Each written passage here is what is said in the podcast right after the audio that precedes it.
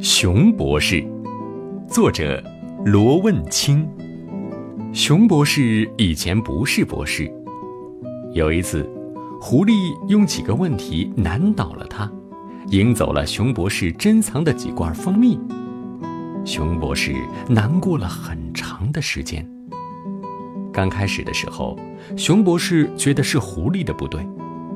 他想，要不是狐狸问的问题太难，他就不会输掉那几罐又香又甜的蜂蜜。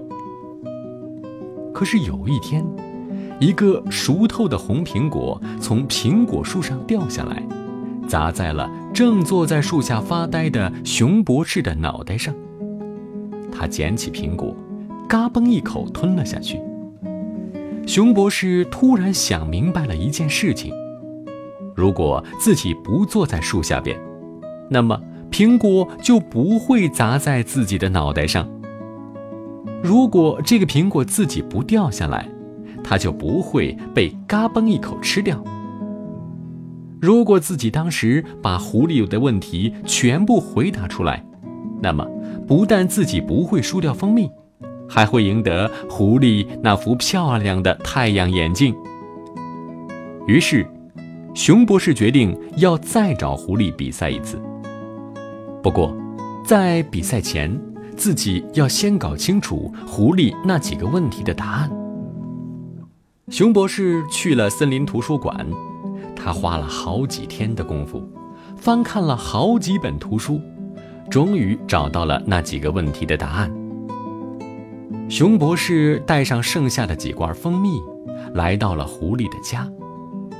狐狸一听熊博士要再来一次比赛，心里乐开了花儿。上次从熊博士那里赢来的几罐蜂蜜，他一直不舍得吃，今天正好拿来做奖品。熊博士充满信心，高昂着脑袋，向狐狸招了招手，示意狐狸可以开始问问题了。可是。当狐狸问出第一个问题的时候，熊博士就像一个泄了气的气球一样，高昂的脑袋立刻就垂了下来。因为狐狸根本就没有问上次问过的那几个问题，而是问了一个从来没有听过的新问题。熊博士回答不出来，而且。狐狸接下来的几个问题都是第一次听说的新问题，每一个新问题，熊博士都回答不了。那么结果大家一定都猜出来了，熊博士又输掉了最后的几罐蜂蜜。熊博士转身就往家里走，这一次他居然没有生气，也没有觉得是狐狸的不对。熊博士知道是自己比赛前没有准备好，他以为狐狸会问以前的几个老问题，可狐狸问的全是新问题，问题就出在这里。熊博士不想就这样放弃，那么多的蜂蜜可是花了很多很多时间，经历了很多很多辛苦才得到的。尤其有一罐桂花蜜，那可是蜂蜜中的极品。为了得到这罐桂花蜜，他的脑袋、鼻子、嘴巴被看守蜂巢的守卫蜂蛰了好几个大包。想到香甜可口的桂花蜜，熊博士的口水都快流成河了。可现在，这些蜂蜜全都在狐狸那里。要拿回来，只有一个办法，再来一次比赛。熊博士挥舞着两只拳头，仰头大声的吼叫：“我一定要赢下一次比赛！”巨大的叫声震得头顶的苹果树簌簌的发抖，一个红苹果掉了下来。这一次，苹果没有砸在熊博士的脑袋上。直接掉进了他张大的嘴巴里，嘎嘣一口吞下了苹果。熊博士转身又去了图书馆。这一次，熊博士真的想明白了：如果仅仅找到六个新问题的答案就去找狐狸比赛，那么他一定会再输一次。要想赢得这次比赛的胜利，一定要找对方法。森林图书馆门口有一只大乌龟，据说已经活了三百多岁了，老的都快走不动路了。他是图书馆的馆长，在图书馆里看书的动物们有任何不清楚的问题，都会去请教这只大乌龟。据说这只大乌龟早就把图书馆里的所有图书都看了个遍，所以不管什么问题都难不倒它。动物们都叫它“龟博士”，都很尊敬它。不管多调皮的动物。只要到了图书馆，就会安安静静，从不吵吵闹闹。熊博士也向大乌龟请教，可他不知道狐狸接下来会问哪些问题，所以他希望大乌龟可以告诉他一个好方法。大乌龟想了想说：“办法倒是有一个，不过……”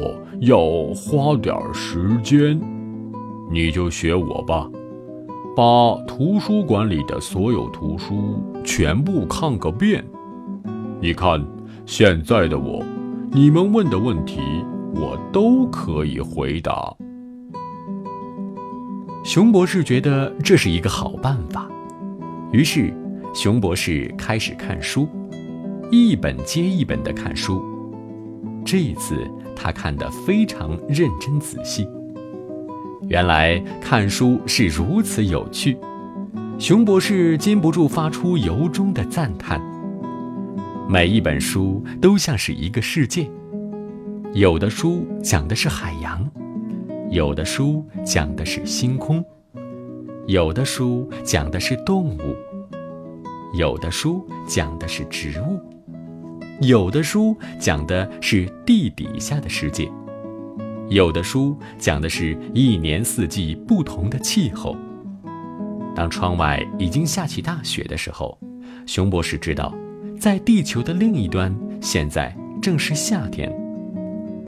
当春天的第一缕阳光照在熊博士的书本上的时候，他知道，树林里很快就会开满鲜花。他知道为什么会打雷，他知道为什么会地震，他知道为什么吃了东西就不会觉得饿，他知道，他知道，他知道，熊博士知道的东西越来越多，一直到他看完了图书馆里的最后一本书。熊博士又来到了狐狸的家。狐狸笑眯眯地问了六个新问题，他想，这次熊博士一定又输了。可是，熊博士每一个问题都回答出了正确的答案。狐狸难以相信自己的耳朵，他又一口气接连问了熊博士十二个问题，熊博士还是一个不错的全部回答了出来。狐狸惊得目瞪口呆，一屁股坐在了地板上。他不敢再问问题了，因为他已经输掉了所有的蜂蜜，还有自己最喜欢的太阳镜。这一次比赛让熊博士在森林里出了名，很多动物都来请教他问题，熊博士觉得很开心。他耐心地回答每一个问题，动物们觉得熊博士懂的东西可真多，就像一个博士。也就是从那天起，动物们都叫他熊博士。